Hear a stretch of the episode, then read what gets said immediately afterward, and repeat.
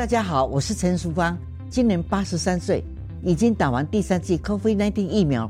打疫苗前要吃饱睡饱，确定身体状况良好。长辈要请家人和照顾人陪同哦。打完疫苗，请在现场休息观察至少十五分钟。回家后继续注意身体状况，多休息，多喝水。我是陈淑芳，请跟我一起接种疫苗，提升保护力。有政府，请安心。以上广告由行政院与机关署提供。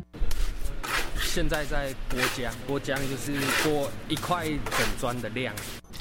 让它炸一下，然后要确保它每个面都有在油里面。继职教育让人有无限可能，他们都说继职让我翻转人生。教育电台即日起于官网 Channel Plus 推出继职翻转人生策展，邀请您聆听继职金牌选手翻转他们人生的精彩故事。我想跟你去登山。登山健行是很好的户外体育活动，但是一定要审慎评估自身的体能条件，携带合适装备，评估天气状况，做好计划。我现在就开始每天锻炼身体，做好准备。很好，安全是每位登山者自己的责任。不管高山或郊山，都应该跟有经验的领队或是聘请专业的向导随行上山，才能快乐出门，平安回家。以上广告是由教育部提供。大家好，我们是。The Wanted 寻人启事。您现在收听的是国立教育广播电台。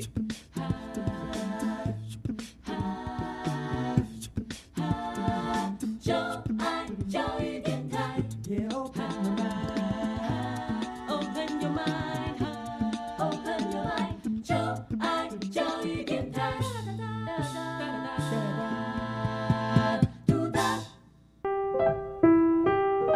本时段为重播节目，欢迎收听。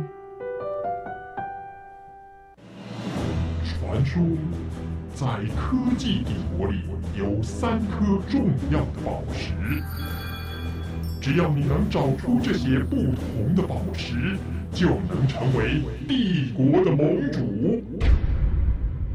玩家们集合喽！打开传送门。穿越时空，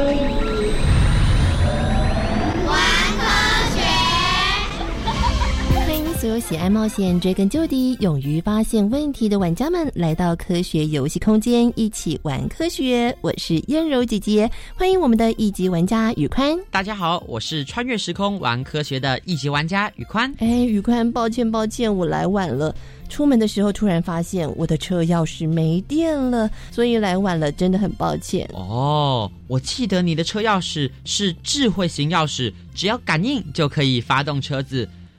那钥匙没电了，你还能发动车子吗？对呀，发现没电的时候我紧张了一下，后来上网查。其实，在智慧型钥匙上面都有备份的钥匙。打开车门之后，我只要将我的车钥匙放置在正确的位置，再按一下发动钮，哎，车子就可以发动了。哇，果然是很智慧的车钥匙哎！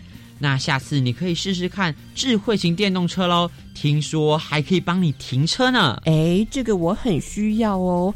不过，在操作智慧型汽车之前，开车的人可能也要够有智慧，否则连操作都不知道怎么操作了。今天科学游戏室第二十五关要解密的就是汽车的发展，提醒玩家们在过程当中要注意身边可能出现的宝石。当你搜集到所有的宝石，就能够解开今天关卡的秘密喽！赶快来看看玩家们有什么发现呢？现在有越来越多人选择电动车，他们说电动车比较环保。那传统的燃油汽车和电动车有什么差异呢？为什么不叫环保呢？爸爸说，电动汽车最重要的心脏是车子里的电池。为什么电池在电动车上那么重要呢？有人说，现在可以有无人驾驶的智慧型电动汽车。无人驾驶难道是用遥控器遥控汽车吗？汽车的出现让人们省力又省时，研发人员不断的改进汽车的动力、燃料等等。当一切都发展到巅峰之后，环境却因为车辆排放的废气污染变得恶劣。电动车的出现无疑是为环境尽一份心力，也是为运输科技带来新世纪。所以现在呢，就跟着一级玩家宇宽进入虚拟实境秀，寻找我们今天的宝石喽。二虚拟实境，超级金刚车来喽！超级金刚犬，你准备好了吗？很好，那我们要出发喽！伟大的宇宙魔方，请打开地球的平行宇宙。将我们的能量传出，带火到。局长，你看，宇宙魔方有动静，而且这次他还带着他的金刚犬一起，不知道要到哪里去。哎，你们看，他桌上有张设计稿。哎，把它放大看看，那是什么？是不是又有什么惊人的计划？嗯，你们看，这张设计稿。应该是什么工具之类的？看起来好像是我们去超市的推车，不过里面还有些齿轮的东西，那是什么啊？让我来看看。这张设计图看起来好眼熟哦，好像在哪里看过。让我想想啊，啊，有了！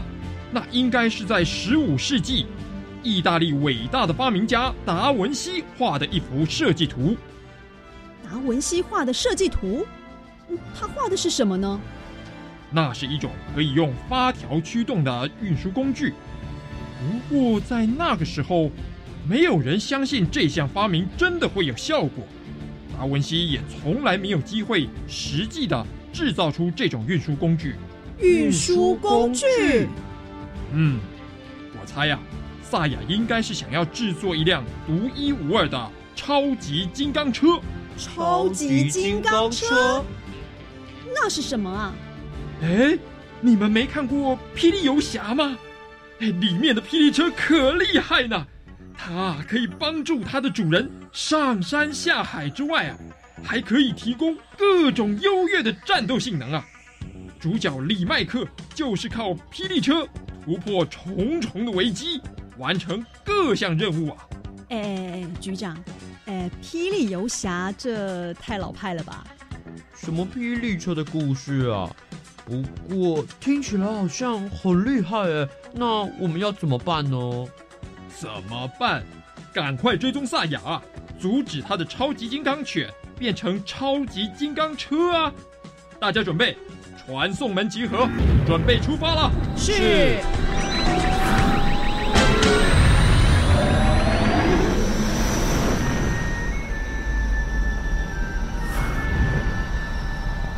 哎，局长，我们应该要到哪一个时期呢？这个嘛，车子的发展史可以追溯到好遥远之前。我们这样一站一站的寻找。恐怕速度太慢了，那我们就坐时光机直接穿越好了。好，就到最原始的时期，看看萨雅在不在那里呢？哎，你们看，那个人要扛一头牛，从山顶上扛回他住的洞穴耶！哎，好重啊！啊，哦。啊，累死我了！古代人只能靠两只脚走路，如果要搬很重的东西，就会做简单的托架来帮忙。就算是这样，走起来也是好累哦。所以啊，为了省力，人们就在箱子或木板上装设简单的轮子，做成推车。人力推车哦，推车也很重吧？嘿咻，嘿咻，哦，到底还有多远啊？哦，哦，这推车好重啊！嘿咻，嘿咻。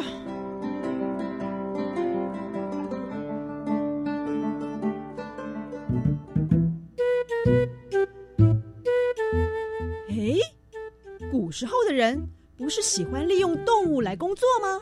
没错，你看，后来就有人想到，可以利用牛、马和驴子等等的动物帮忙拉车，自己啊也可以坐在上面，不用走路。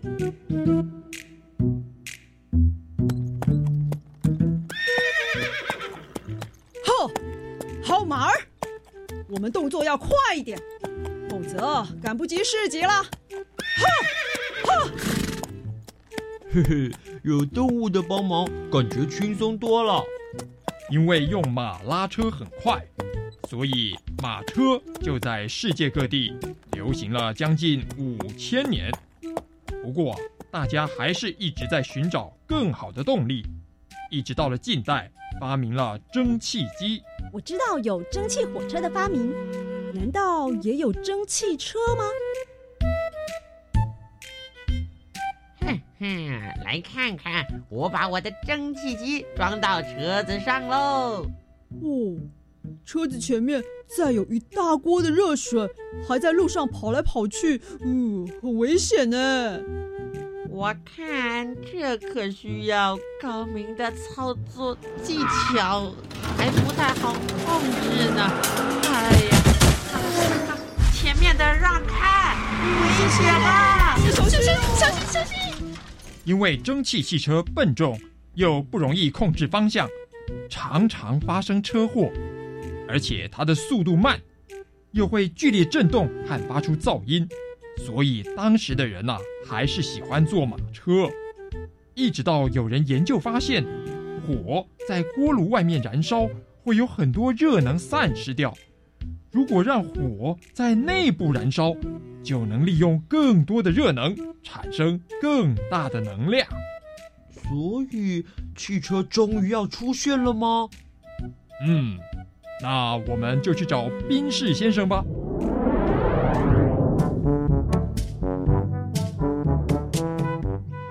局长，你看那个穷酸小子，就是宾士先生吗？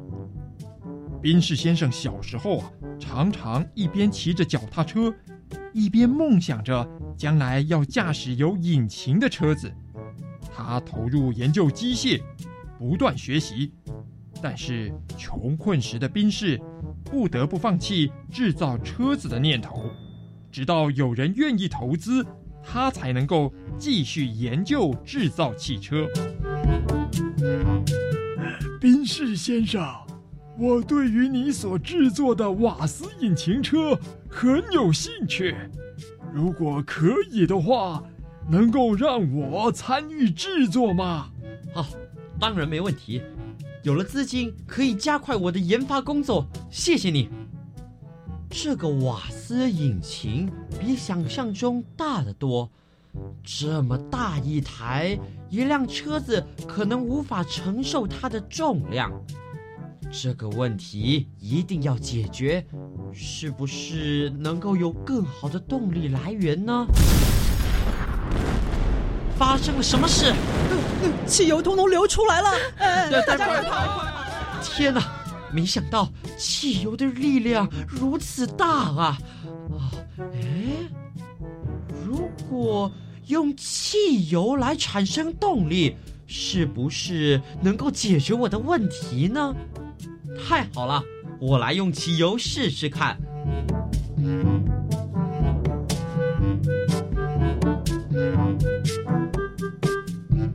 就这样，一八八五年，宾士创造出第一辆用汽车的三轮车。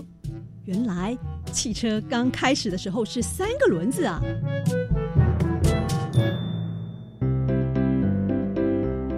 四轮的汽车是在一年之后，由德国人戴姆勒与彭驰先生所发明制造的。终于出现了汽油四轮车。在经过不断的改良，美国的福特先生研发出大量生产汽车的方式，汽车啊也就逐渐的普及到世界各地。现在的汽车动力来源有柴油、有汽油，还有太阳能，甚至还有无人驾驶的电动车。汽车的发明真的太厉害了，而且一直不断的在进步。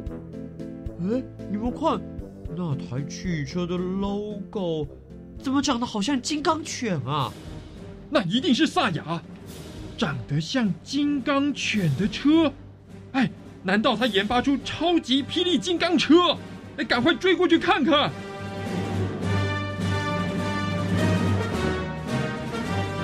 嘿嘿，金刚犬，你看我们的车多拉风啊！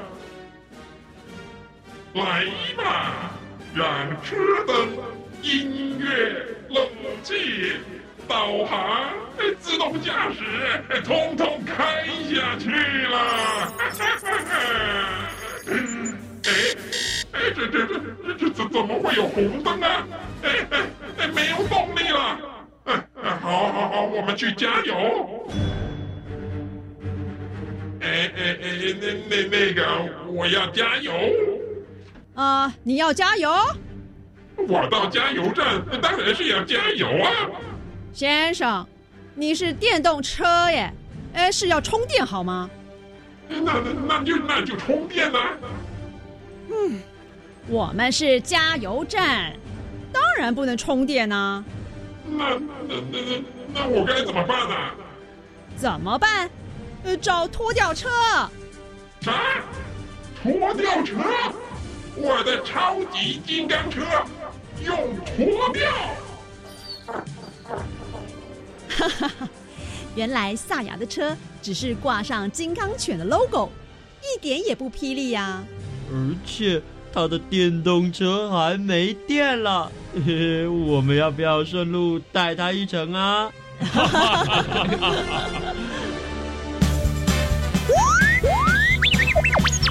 玩家大解密，科学会不会有请关主来解密？欢迎我们今天的关主牛贝贝，牛贝贝好，各位大朋友小朋友大家好，我是牛贝贝。传统的汽车和电动车到底有什么样的差异呢？为什么电动车它会比较环保呢？我们现在举目看到的大部分都是所谓的汽油车或者是柴油车。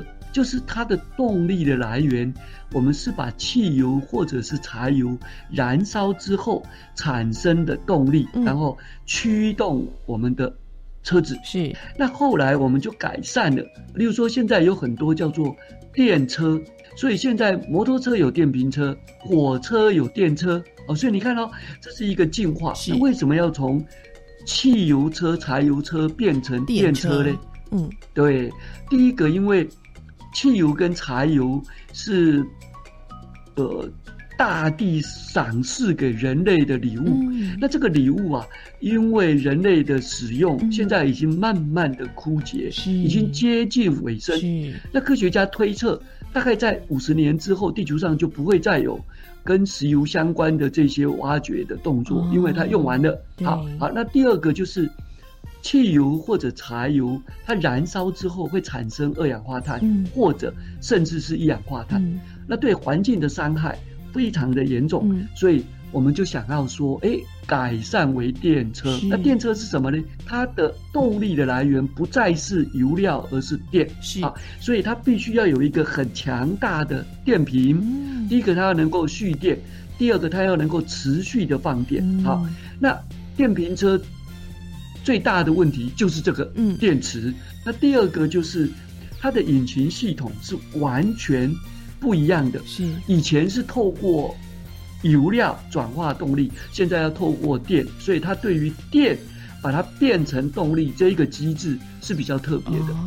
是，那所以说，其实电车来讲的话，它的电池就是非常重要的。那电池可以容纳多少的电量，然后让我们可以长途去使用，是不是就是一个很大的门槛？当然，当然，这个是所有的用电做动力的所有的一切的这些设备，包括手机、包括电脑、包括电视，不管就是只要是以电为主要的来源的这些设备。它全部都是以电池或者是电力的持续，还有就是现在的充电的机制，到底好不好，或者方不方便啊，或者贵不贵，实际上是电车的最关键的地方。所以你看，我们现在看到的火车的电车，嗯，它很聪明，它不要用电池，嗯，它就是持续接着电，所以未来说不定。我们的电车。也会因为在马路上有一条电，让你持续的接着喽。哦，所以对于未来的车子的想象就有无限大的空间了。不过现在还有一种叫做智慧型的电动汽车，会帮你停车，还会帮你自动驾驶。为什么有这个智慧型的电动车呢？现在使用自动驾驶，嗯，就是所谓人工智慧驾驶，它有没有好处？有，它有很多好处。例如说，你在很疲倦的时候。它不是主要驾驶的功能，但是它可以辅助你驾驶。那对于那一些身障或者是有一些身体障碍的人，这种辅助驾驶非常的有帮助。好，那我们来看这个 AI 自动驾驶为什么现在可以那么发达？嗯，这里面有一个很重要的就是卫星科技，因为卫星科技的发达，它才可以把所有环境周边的东西。从天空的角度来看到这些问题，嗯，所以他才可以帮你去同整，然后你才不会去走错路。所以这个都是各种科技总和的结果。真的，所谓的科技哦，它是结了好多不同领域，然后集结成为一个精华，也是具有非常非常大的发展的空间哦。好，玩家们找到答案了吗？谢谢关注牛贝贝，谢谢，谢谢，谢谢，拜拜。汽车工业发展到现在已经达到巅峰，除了结合资讯电脑科技的发展研究外，还继续迈向环保省油、无污染的方向努力。是啊，电动车的研发问世也是势在必行，就让我们拭目以待吧。不过刚刚有说到，电动车的心脏是电池，在电动车的发展过程当中，好几次都是因为电池无法重复，或是长时间供电，没办法继续开发。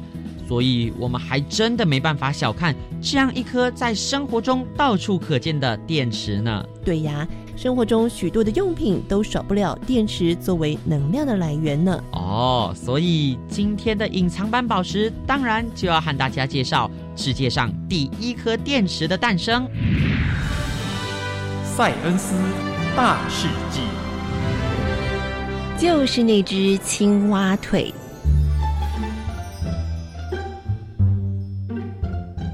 故事就要从一只青蛙腿开始说起。两百多年前，有一位意大利的科学家叫做加法尼，他使用青蛙来做实验。有一天，他手里拿着金属解剖刀，无意间碰触到了旁边准备要做实验的青蛙，没想到青蛙的腿竟然发生了痉挛而抽动，好像青蛙复活了一样。嗯。刚刚是不是解剖刀又碰了一下青蛙呢？我再试试看。啊，真的会抽动啊！我的眼睛没有花，这太神奇了！加巴尼很兴奋的，就连拿着刀子的手都发抖了。他针对这个奇妙的现象加以研究，并且使用不同的东西去碰触青蛙的腿。我发现，用铜钩去碰触在铁盘里的青蛙腿，也会产生抽动。嗯，这应该是动物的身体产生了电，就像电鳗会放电那样。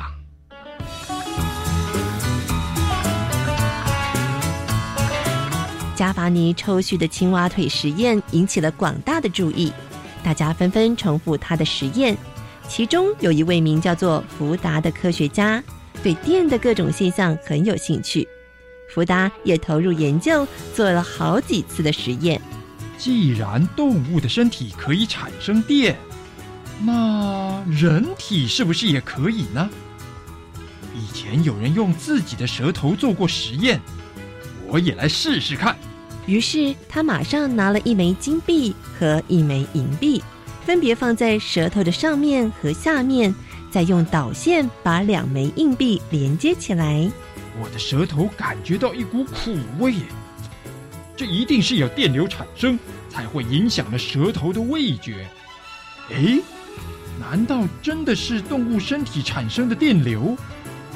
如果改用不同的金属？也能产生电流吗？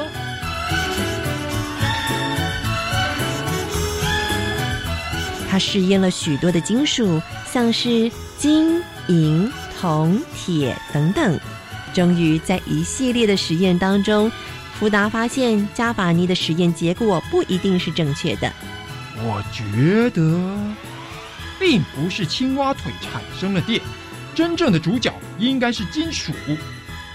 当两种不同的金属接触在一起，就会产生电。原来在加巴尼的实验中，铜钩和铁盘都是金属做的。这两种金属产生的电恰好通过青蛙腿，而使得青蛙腿抽动。不过，我要怎么证明自己的想法才是对的？既然如此，那就不用青蛙腿和舌头。青蛙腿和舌头的共同点都是湿湿黏黏的。如果我用盐水代替呢？把锌跟铜这两种金属浸在盐水里。连接这两片金属的导线就会有电通过，这可以证明我的说法是正确的。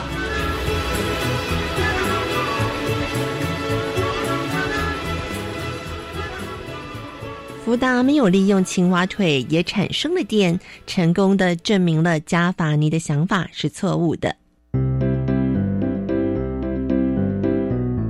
西元一八零零年，福达将纸盘用盐水沾湿，夹在铜和锌这两种金属中间。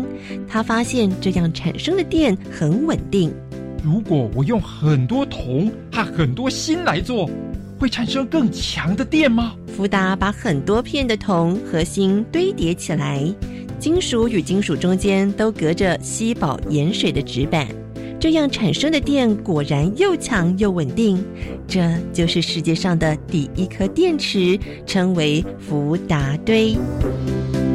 福达的发明让他大大的出名，受邀在法国皇帝拿破仑的面前展示福达堆以及各种电的实验，还受封为伯爵呢。福达靠着努力不懈的实验找到了正确的答案，但是他却说。其实是加巴尼发现了两种金属能够产生电，只是他自己没有察觉到。这种装置应该叫做加巴尼电池才对。福达发明的电池虽然又强又稳定，可惜一下子就没电了，也没有办法重复使用。在经过许多人努力改良之下，更换不同的金属，改用不同的盐水或液体做实验。在西元一八五九年，法国科学家普兰特将铅用橡胶隔开，浸在硫酸中，发明了铅酸电池。而这种电池如果用到没电了，只要接上另外的电，一段时间之后就能够重复的使用。这就是第一个可以充电的电池。经过改良之后，到现在都还是使用在汽车上。不过，这样的电池还是不安全、不方便。科学家们想，不管是什么电池，都要在两种金属之间装着液体，真不方便。如果里面装的是硫酸，漏出来的话还会让人受伤。嗯，那把液体弄得稠稠的，就不会容易流动了。于是，聪明的科学家把液体改成糊状的粘稠物，装在新做成的罐子里，中间插上碳棒，做出了干电池。而之所以称为干电池，是因为和其他电池比较起来，它的液体比较干。发展到现在，干电池也是我们生活当中最常使用的电池，像是遥控器、汽车、手电筒、电视遥控器、时钟等等，也都要靠干电池才能够运作，让我们的生活更加的便利。确实，在我们生活当中最常使用的就是干电池。但是，玩家们知道使用电池也有需要注意的事项吗？哦，我知道，还是要提醒大家，使用过的废电池不可以丢到一般垃圾里，因为它内部可能含有腐蚀性的液体、水银等等有毒的重金属，容易对环境造成污染。一定要拿到指定的地方回收哦！要做好废弃电池的回收，保护我们的地球环境。今天四颗宝石大家都搜集到了吗？下次有机会再来挑战我们的一级玩家，成为科。